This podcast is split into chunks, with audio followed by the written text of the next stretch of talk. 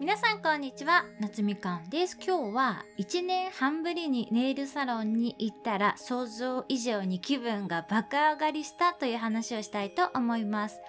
私が最後にネイルサロンに行ったのが2019年の12月でしてそれからずっとね爪は基本何も塗らずたまにネイルチップをつけるくらいだったんですよ。それが何でかって言いますとネイルサロンってどうしてもネイリストの方たちとお話しする必要があるじゃないですか。あれが毎月とかだとねさすがに疲れちゃうんですよね。大抵のサロンだと毎回担当してくれる方が別の方なので毎回仕事何されてるんですか？とか聞かれて何回も同じ話しなくちゃいけないし会話がスムーズにできる方とそうじゃない方がいらっしゃるじゃないですか。それもね毎回考慮しなきゃいけないのがすごい疲れるんですよね。あとは私は基本ねこう人と対面で会うことはない仕事なのでネイルをきれいにする意味ってあるのかなってこう ふとね疑問に思い始めたというのもあります。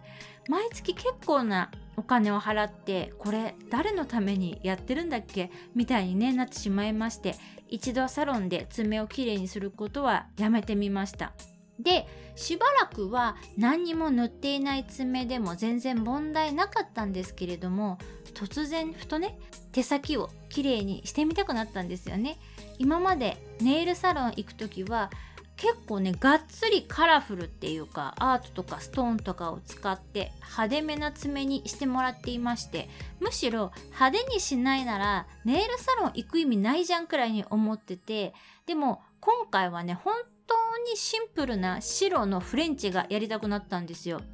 ネイルとかねマニキュアとか自分で塗ったりやったりされる方はご存知かと思うんですけれどもフレンチって利き手じゃない方でやるともうめちゃくちゃ悲惨な結果になるじゃないですか。利き手でも結構難しいのに利き手じゃない方とかも完全にこれ別の柄ですかみたいに なりますよね。なのでセルフでやるのはね到底不可能ということに気づいておりましたので今回久しぶりにサロンのお世話になってみたという感じです。これがね想像以上に気分が上がったんですよね。爪って意外にこう視界に入ることが多いパーツなんですよね。その爪が綺麗に整ってるのって見るたびにすごくね気分がいいですね。あとはやっぱりジェルネイルすると爪に厚みが出るのでこうベコベコしないっていうのは良いです。スポーツ選手の方とかも爪の強度を上げるためにジェルねやってたりするって言いますよね。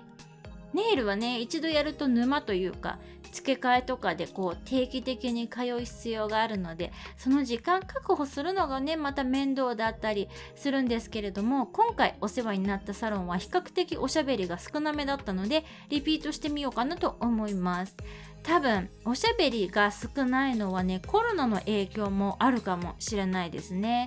今はどこのレストラン行っても、まあ、ネイルサロンとかもそうなんですけれどもアクリル板がねこう必ず設置してあってフードコートとか行ってもこう一緒に行く友達と食べるのもねこうアクリル板越しだったりしますよね。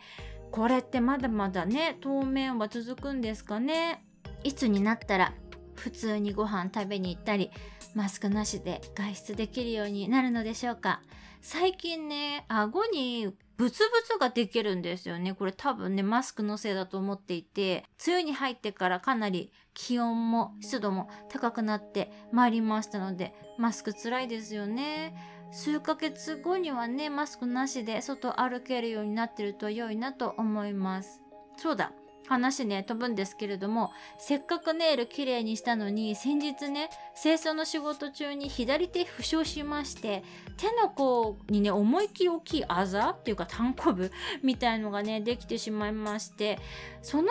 数日前にも包丁で結構思いっきり左手の指切ったりしてるのでね最近注意力がね散漫になってきております。しばらくね変な天気が続くので皆さんもね事故とか怪我とか十分にお気をつけくださいね。それではまた次のエピソードでお会いしましょう。バイ。